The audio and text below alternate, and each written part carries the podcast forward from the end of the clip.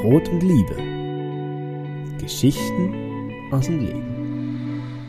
Endlich waren sie angekommen. Und dabei wollten sie hier überhaupt nicht hin. Viel lieber wären sie jetzt zu Hause, würden es sich gemütlich machen und gemeinsam auf die kommende Zeit warten. Aber nun waren sie hier. Da war nichts zu ändern. Zu Hause bleiben durften sie nicht. Der Befehl war unmissverständlich gewesen. Den Sinn hatten sie nicht verstanden, nur dass sie gehorchen mussten.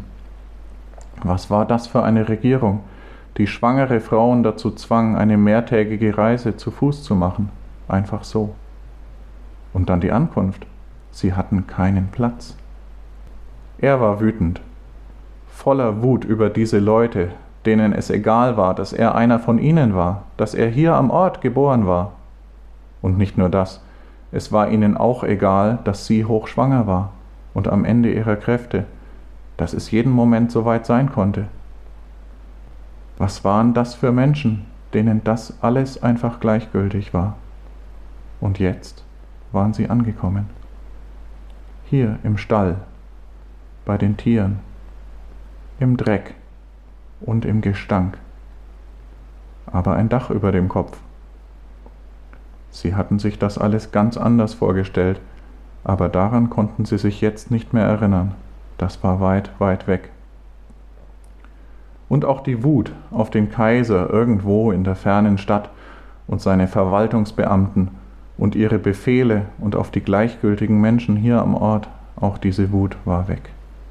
Sie waren angekommen, im Hier und im Jetzt. Ein bisschen half sicher das Fürchte dich nicht, das der Bote ihr gesagt hatte, der sagte, er käme von Gott. Damit hatte die Reise begonnen, auf einmal sollten sie schon eine Familie werden, und auch das hatten sie sich ganz anders vorgestellt. Konnte das denn wahr sein, das alles? Und jetzt also hier, im Viehstall, im Gestank und im Dreck, im Dunkeln und in der Kälte. Aber angekommen, jetzt und hier. Und irgendwie würde es nun weitergehen. Er hatte es gesagt. Fürchte dich nicht.